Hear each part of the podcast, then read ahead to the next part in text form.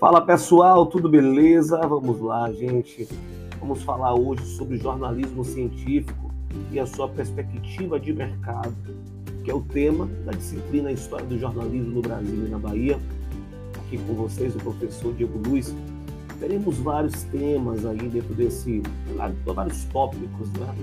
Teremos nessa, nesse tema central, jornalismo científico, e nós falaremos sobre os conceitos, né?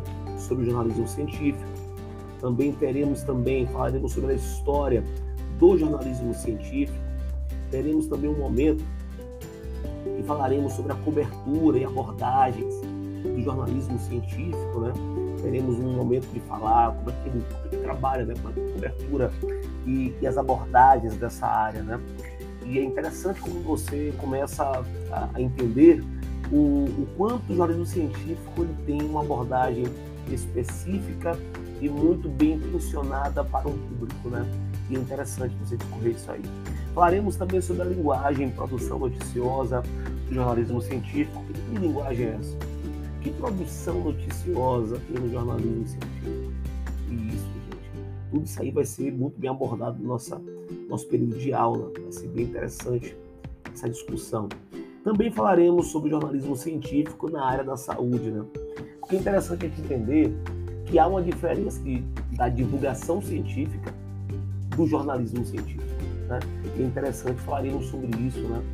E é interessante como é que o jornalismo científico pode né, entrar na, na, área da saúde e, digamos, ver de um médico, ver de, um, de, um, de alguém da área de odonto, ver de alguém da área de enfermagem e trabalhar dentre as linhas de pesquisa né, e ter todo uma, um aparato de conhecimento aí.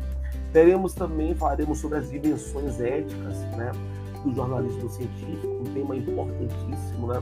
Fecharemos, na verdade, esse, esse nosso tema né, central do jornalismo científico né, e tratando a questão das dimensões éticas. O que, é que pode ser divulgado? Como divulgar certos conteúdos? Né? Então, assim, é importante para você que está aí e tem essa curiosidade, como é que o jornalismo científico é, trabalha com a cobertura, como é que faz a produção noticiosa e como é que tudo isso é levado para o público. Tudo isso você vai aprender aqui na disciplina junto comigo, beleza? Espero vocês aí, mas ó, tem um texto base para vocês terem acesso. Tem também indicações de leitura que eu deixei para vocês, tá bom? Então vai lá, acessa tudo e vamos juntos aí na nossa aula, beleza? Valeu, gente. Até mais. Thank you